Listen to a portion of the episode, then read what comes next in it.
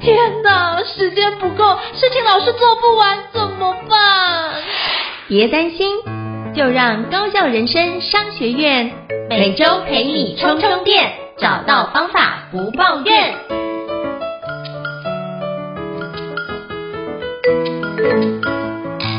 大家好，我是赵英成，欢迎大家来到高效人生商学院 Podcast 职人访谈节目。我相信很多的听众伙伴就经常看到，诶，比如说你的 Podcast 可能会有日更的一个情况，或者是你的文章会有日更哦。那你看到这样的一个电子报日更的时候，会不会觉得哇塞，今天又有新的知识可以做学习？还是你觉得哇塞，这个日更也太厉害了？那到底怎么做能够做到这件事情呢？那我想问你，今天日更了吗？有没有实时的帮自己做一些？不管是内在外在的一些更新，如果有的话，我觉得这集你可以好好的收听哦。那今天我要跟各位介绍一个我觉得很好的活动，叫做日更三十天的创作，就是帮助你可以养成日更的好习惯哦。那今天非常荣幸能够邀请到我们小金鱼的人生实验室的创办人，就是小金鱼老师，跟我们分享这个主题哦。那我们欢迎小金鱼老师。嗨，大家好，我是小金鱼。是非常感谢小金鱼老师的莅临哦。那是不是可以就是邀请小金鱼老师跟我们简单自我介绍，让大家可以多认识你一些呢？嗨，大家好，我是。小金鱼，然后大家不要知道我是我二零一七年的时候有做了一个三百六十五天的日更，然后连续写了一年之后，然后就还是还是很喜欢写作，所以我就一直写到了现在。今年已经是我写作的第六年了。那刚刚老师谈到了这个日更三十创作营，是我呃今年的一个一个尝试，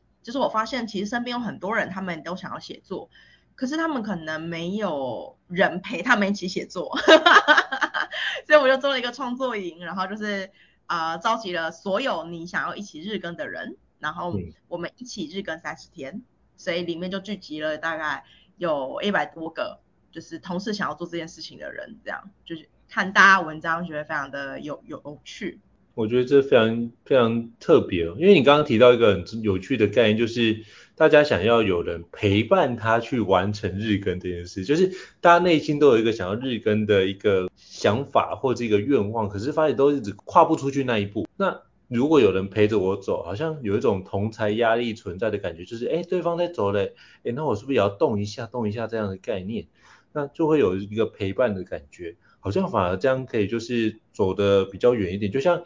之前我听过一句话叫做一个人走得快，但是一群人走得远。大概有这样的一个意识存在，那是不是可以邀请就是小金鱼老师跟我们分享一下，就是当初就是因为我之前就是看你的脸书，然后跟你成为就是脸友之后，发现，诶，你当初只是比如说讲的一件事情，好像并没有真的要开始做日更三十创作，你只想说，诶，如果有想要日更的话，我们可不可以来做一个尝试？就下面就开始疯狂的加一，好不好？就疯狂的加一，就一直出现说，好像你开了这个头。反而只是觉得，哎，好像是一个比较类似玩笑话或是一个开玩笑的形式，就到最后既然美梦成真，就开始完成，很认真看待这些时候，我发觉也一两百个伙伴去做一起的参与哦，是不是可以跟邀请跟我们分享一下这中间的一个历程，好不好？我觉得这很有意思。呃，我第一次日更是二零一七年嘛，然后我其实二零二零年的时候呢，有再一次的日日更。那那时候日更其实是有两个伙伴跟我一起日更的。那这两个伙伴是这样，就是我们其实只是见过一面的网友，那我们私底下见过一次面，在不同的活动上面。那我就发现他们也在日更，所以我就问他们说，还是我们三个人要一起日更？然后我们就组了一个日更那个取暖团，一个小群组，然后每天就是问对方说，你今天日更了吗？这样。那他们两个就说，哎哎哎，我们我我们不要只有三个人啦，我们更多人。我说为什么要更多人？他们两个就觉得说更多人就会更好玩，所以我们就各自写了一篇文章，召集我们也想要，召集我们身边也想要日更的人。然后殊不知一召集就有六十个人，六十个人就放进一个社团里面，然后就每，然后我就制定了一些一些一些规规则。然后他们那时候有一个取一个名叫日更团，所以他们就是你戏称我为团长，觉得非常可爱。然后我在里面就鼓励他们创作啊等等的。所以二零二零年刚好在疫情大爆发之前，我就举办了一个两百个人的活活动。所以第一次大家认识我是日更三百六十五天，第二次大家认认识我最多的时候就是在那个两百个人活动的时候，所以我就把六十个人的日更团召集起来，然后呃给他们经费，让他们在一个很大的场地的后面就布置了自己的摊位，这样，它有点像是一个创作者互相认识的一个一个大会。那那个活动完之后就进入了疫疫情，我就我就。我就没我就没没有再办这个大大会了，然后也没也再也没有日日更团了。但其实大家都以为日更团会持续持续下下去，只是我后来就觉得说，哎，不啊，大家不是都已经开始写写作了吗？那代表他们已经不再需要日更团了。然后我我就去忙我自己的工作这样。那我会有刚刚胤丞老师说那个 Facebook 贴文是，呃，实际上是最近就是有不同的人不约而同的问我说。你还会再开日更营？你你还会再开日更团吗？你还会再开吗？就是不同的人问我，我就觉得很好奇，所以我才开了玩笑发一篇 Facebook 贴文说，那如果大家都想要我开日更团的话，不然大家缴钱给我，然后我帮大家开一个群组好了。我就戏称说我就是一个开开群的人，这样帮大家开一个赖赖群组，就没想到大家还真的想要。所以我就有一个，我就花一个晚上时间，然后大致规划一下这个呃创作营应该要的内容是什么，然后我就我就发电子报跟我读者说，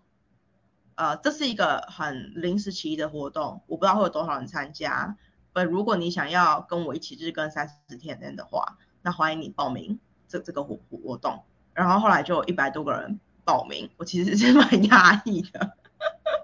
然后我就问他们，我就说，那你们为什么想参加日日日更团？那其实很多人是这样，很多人是呃，他们其实想要创作，可是他们身边没有喜欢跟他们一样喜欢创作的人，这件事情是很容易发发生的。那他们跟我不一样的事情是，我当时候我二零一七年日更的时候，我是觉得嗯、反正没有人知道我在干嘛也无所谓啊，因为我就是。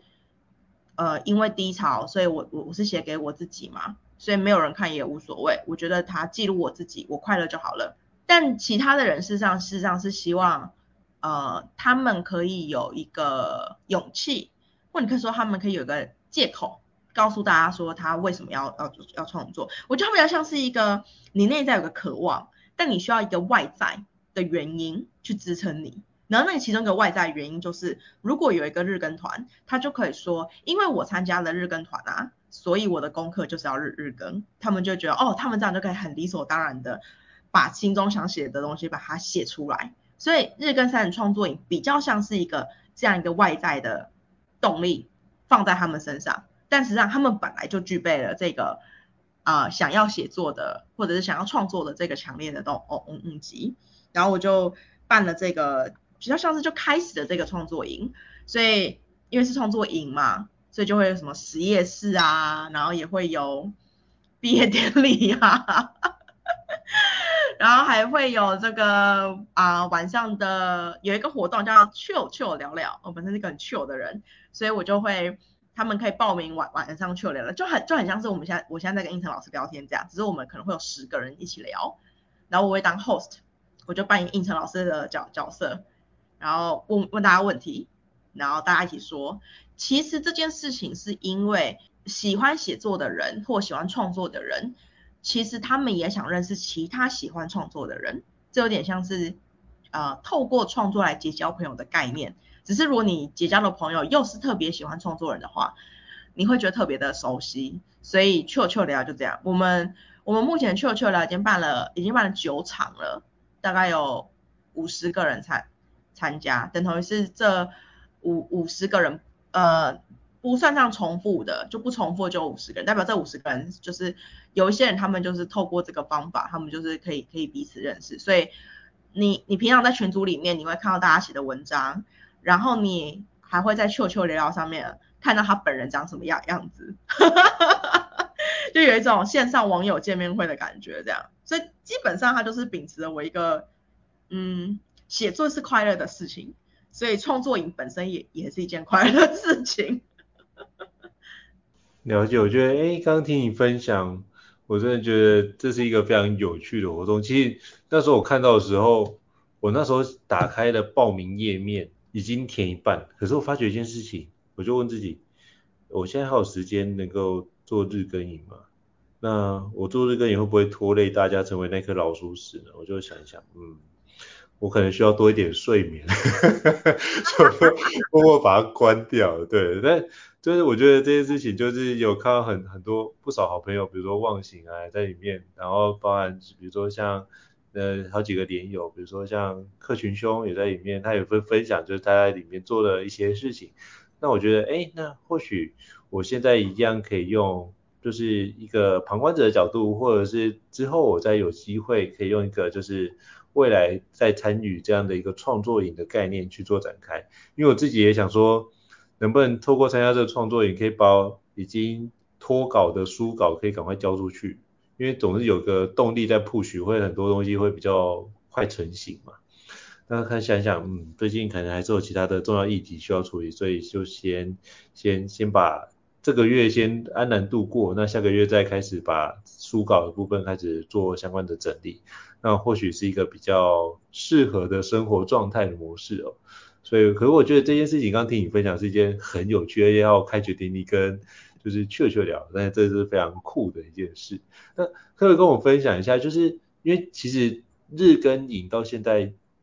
已经创作应该已经有一段时间了，对不对？对，现在已经进入到第三个礼拜了。第三个礼拜，对不对？那可不可以跟我们分享一下，就是在比如说在大家一个交流的过程，应该有伙伴跟你分享，比如说这日更三十创作营。他有没有得到一些不一样的一些收获，或者是他看到一些不一样的自己的状态？是不是可以邀请跟我们分享一下中间有一些你印象比较深刻的一些故事？我觉得这个创作有一个很大的特色，就是它它虽然是日更三十天，对不对？但我跟大家，我跟所有参加人说，嗯，如果你没有写，偶尔你一直都没有开始，我不我不会去找你。我不会去叮咚你说，哎，嗨嗨嗨，你还好吗？我不会。我觉得创作本身就是应该是一件开快嗯开心的事情，快乐事情，所以我不会给你任何的压力。我我认为我也认同每个人都有他自己的时区，所以你就照你自己的时间节奏走就好了。所以我就我从头到尾都没有关心过完全没有没有写的人。然后去了去了聊聊的时候呢，我就听到了一个故事。那个人他就是一篇文章他都没有写，他他告诉我说，他他觉得他给自己的目标是他这三十天内他有写一篇，他就当他就就就可可以了。原因是因为他在呃过去当中他曾经受过很大的伤，导致于他再也没办法写写作了。然后对他来说。写作仍然是一个曾经很喜欢，但现在写不出来的的东西，所以他现在创作，他是想要重新感受一下这个氛围，看能不能帮助他突破这个这个突破口。我那时候觉得说，呃，我坚持这件，坚持听起来有点有有点 tricky，但是我坚持不关心大家这件事情是一件对的事事情，所以我那时候就，嗯，听到听到这个故事，其实上我是。我是我是蛮蛮感动的，然后因为我的读者其实大部分是二十五到三十五岁的区区间的人，但实际上创作营的参与者是往左右两边分的，也就是说我有很年轻的创的的参加者，例如说才才是大二的学生而已，然后我也有届龄退退休的姐姐们。参加，那姐姐们就来参加，去去聊聊。我就问他们说，哎，那为什么想参加创作营？他们说，其中一个我印象非常深刻，他说他事实上退休后，他想要回到教会去服侍，他很喜欢很喜欢圣经里面的故事，他希望把圣经里面的故事分享给更多的人，但他发现一般的人就会看到这个文章里面有圣经，他就跳过，他就觉得要传教，他就跳过。但他觉得很可惜，他就在想说，如果他开始尝试写作了，他会不会可以找到一个可以把圣经的故事好好的传达给别人的一个方法？所以他事实上是在为他退休的生活做一个做一个准备。然后也有人是因为他接下来要呃开始去开立他的课程，然后他想要透过这一段时间的写作去梳理他课程内容是什么。当然有很多是他自己有专业，比如说保险啊，然后理财啊，SEO 啊，架网站啊，他想要透过呃固定的产出来帮助他去累积这个信任感。然后让他的潜在客户他客户感受到他的专业，进而可以把一些事情就是委委托给他们做。所以我觉得其实大家参加创作营的理由都非常的非常的不不同。我每次都在趣趣聊里面觉得说，哇哦，就是能够有这个创作营，我也觉得蛮不错的呢。是，我觉得这个听起来就是，哎，其实里面有非常多。很特别的生命故事在流动，然后就是哦，原来如果你没有办这个创作营，其实你也不会去认识这群伙伴，也不会知道这么多的很特别的生命故事。我觉得这些东西都可以是丰富我们人生、滋养我们人生的一个状态。对，是。那我也想请教一下，就是小金鱼老师哦，那你觉得日更这件事情，因为像刚刚伙伴提到日更这件事对他来说很难，那你觉得？那日更的难度，你觉得这到底最大的挑战是什么？那是不是可以邀请跟我们交流一下？嗯，我觉得其实一个最大的挑战，它是一个有时候是我们对自己的要求太高了。哦，就是对，就是如如如果你日更写文章，然后你每篇文章都想要写两千个字，其实就是一个很其实就是一个很容易 fail 的事事事情。也就是说。在日更里面，我觉得最关键的事情应该是你当时候设定的这个呃这个内内内容，它究竟是不是太窄？其实我觉得是一个蛮蛮关键的。就你想想看，如果说你你现在告诉自己说，我连续三十天，然后我要写作，而且我只能写读书心得，跟我现在要，我现在要连续创作三十天，然后我记录一个我每天最印象深刻的一件事情，哪件事情是比较容易成成功的？嗯，就会是后者。后者。对，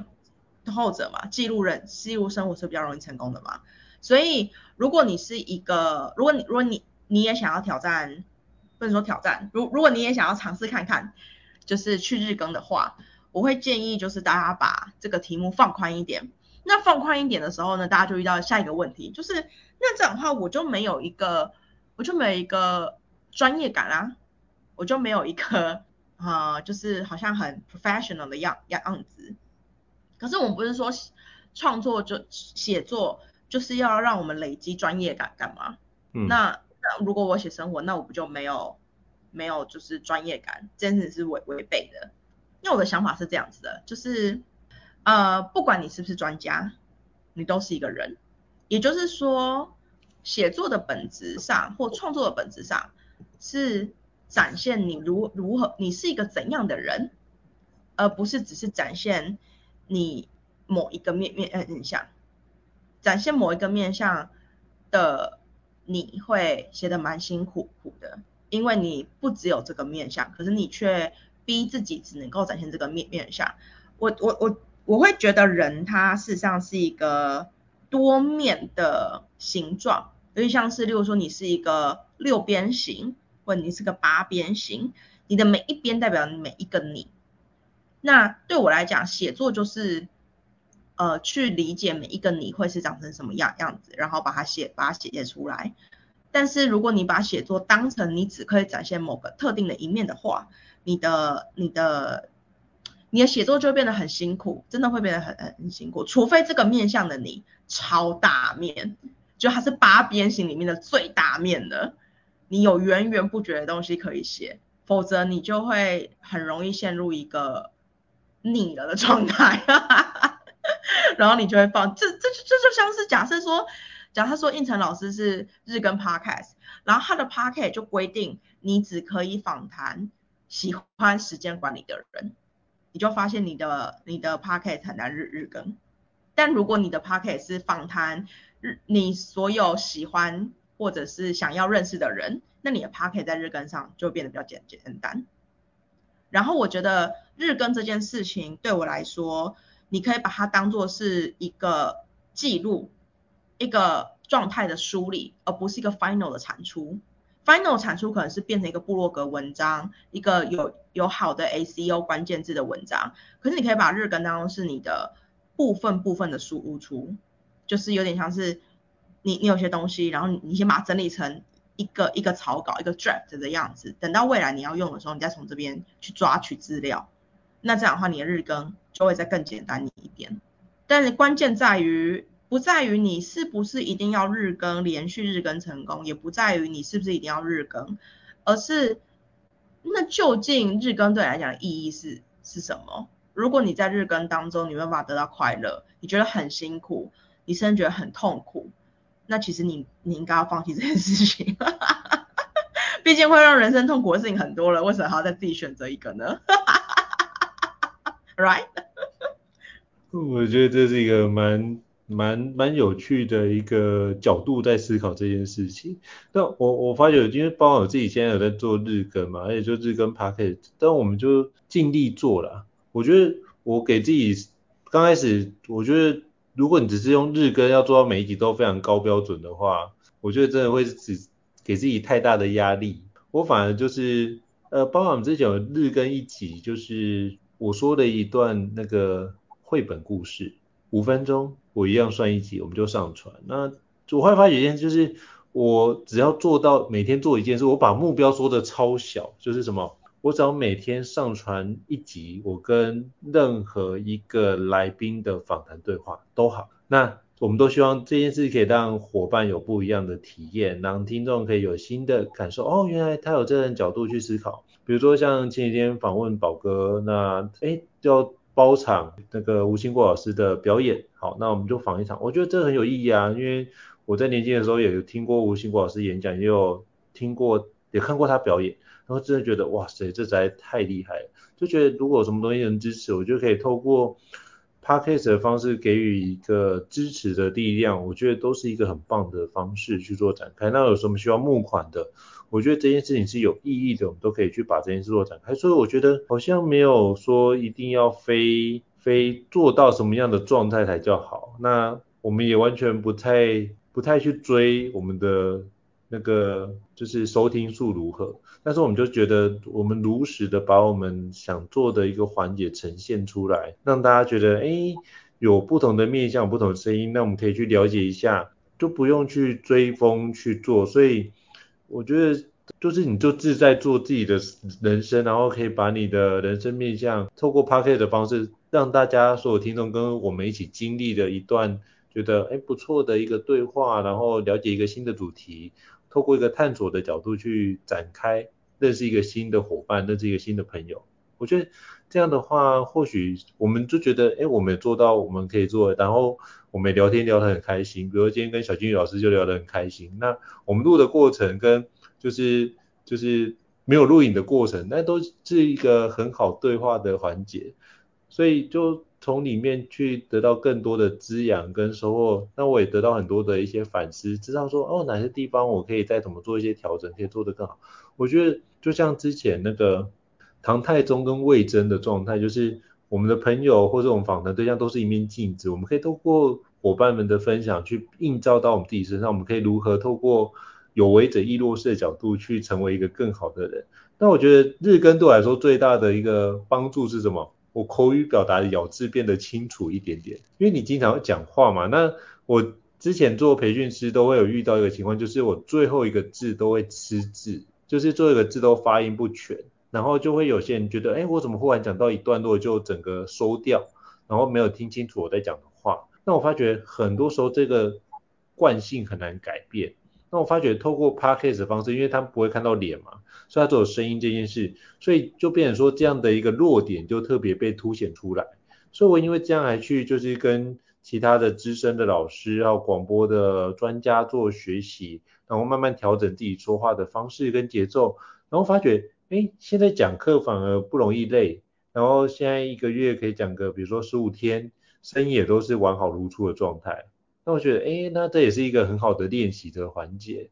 那我觉得做 podcast 就是有一些新的成长是你不在你预期里面，所以我觉得你可以主要是我觉得还有另外一个很很棒的一个议题，就因为我们做日更嘛，所以集数就在那边就要完成。那我想说，那对，那我就怎么样把自己目标往前进的过程都可以认识新的朋友，所以我觉得认识新的朋友这件事也是做 podcast 的一个非常不一样的收获。比如说，我就这样，因为这样认识了，比如说非常厉害餐厅的老板娘或老板，那这样子的话，我们聚餐去他们那边，哇，朋友就说你怎么找到这么棒的餐厅？我说啊，刚好就是认识，然后老板又招待我们吃很多很好吃的好料，他说哦，真的是觉得那个很有面子，他觉得哎，这过程当中就会有很多的一些新的交流，认识一些新的朋友，也会拓展我新的眼界。我会发觉就是要让人生过得丰盛，其实。我们不可能去过别人的人生，但是我可以透过，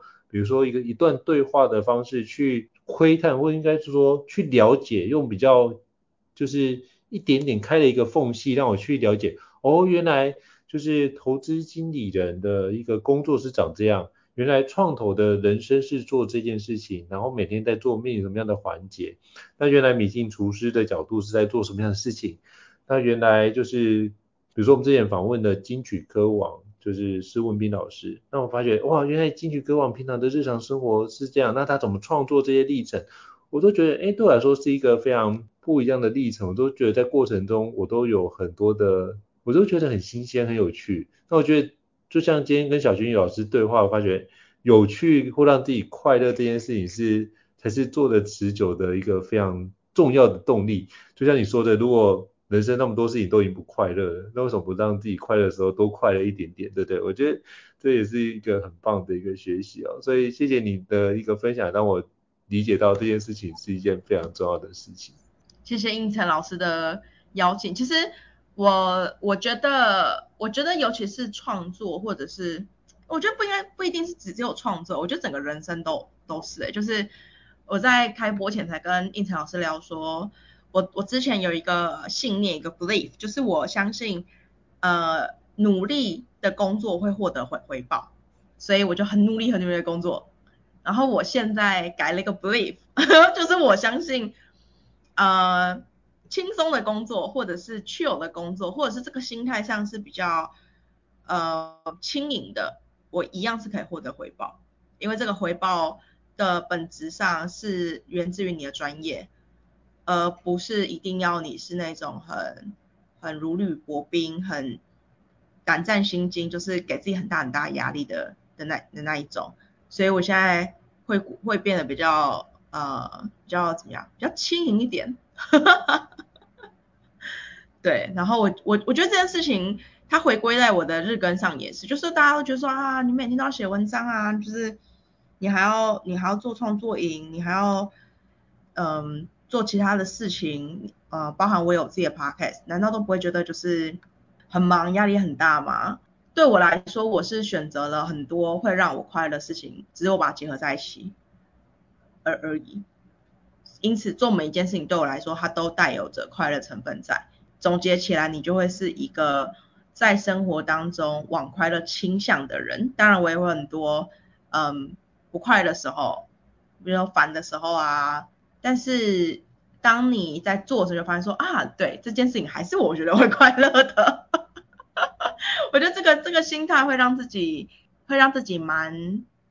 嗯，就是你你你会觉得你比较能够忍受，或者是比较能够去面对那些不快乐时时光，然后在快乐的时候进行的快乐。因此，他对于我觉得可能如果听众有听到这一节话，就是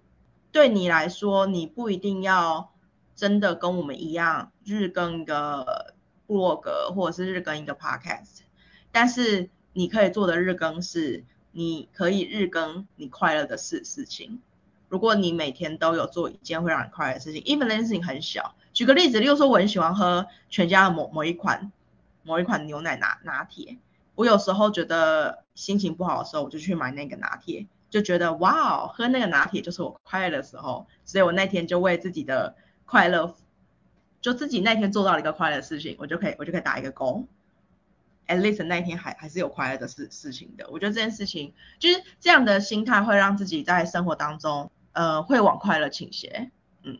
了解。那我觉得透过这个方式，我觉得大家可以透过刚刚小金鱼老师的分享，你发觉，哎，我们可以透过这个过程当中，其实是很好的自我对话，然后慢慢的让自己用一个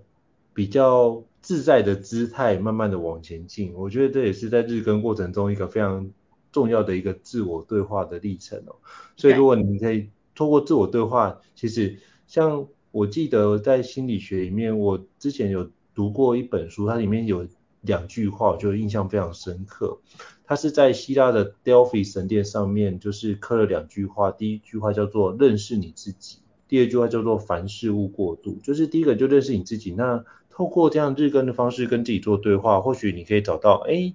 更了解自己的一些可能性跟方法。那在凡事勿过度，就是反正尽力而为，慢慢走，总会有到达目的地一天。重点是什么？你愿意开始做这件事情才是更重要的关键哦。那至于什么时候到，那就自在，就是很多时候看缘分。可是你启程了，就会有抵达终点的一天。所以我觉得今天小军老师给我的很多的一些观念，我觉得也非常适合，可以跟各位听众做很棒的一个交流跟分享。那如果各位听众觉得高雄人商学院不错的话，也欢迎就是大家可以在 Apple Podcast 平台上面给我们点阅按赞哦。那基本上呢，如果你还想要听相关的一个主题，欢迎就是 email 或讯息让我们知道，我们陆续安排像小金鱼老师这样的一个专家来跟各位伙伴做交流跟分享。再次感谢小金鱼老师的一个精彩的交流跟分享，我自己收获很多，谢谢。那我们下次见，拜拜。拜拜。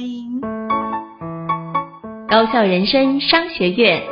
掌握人生选择权。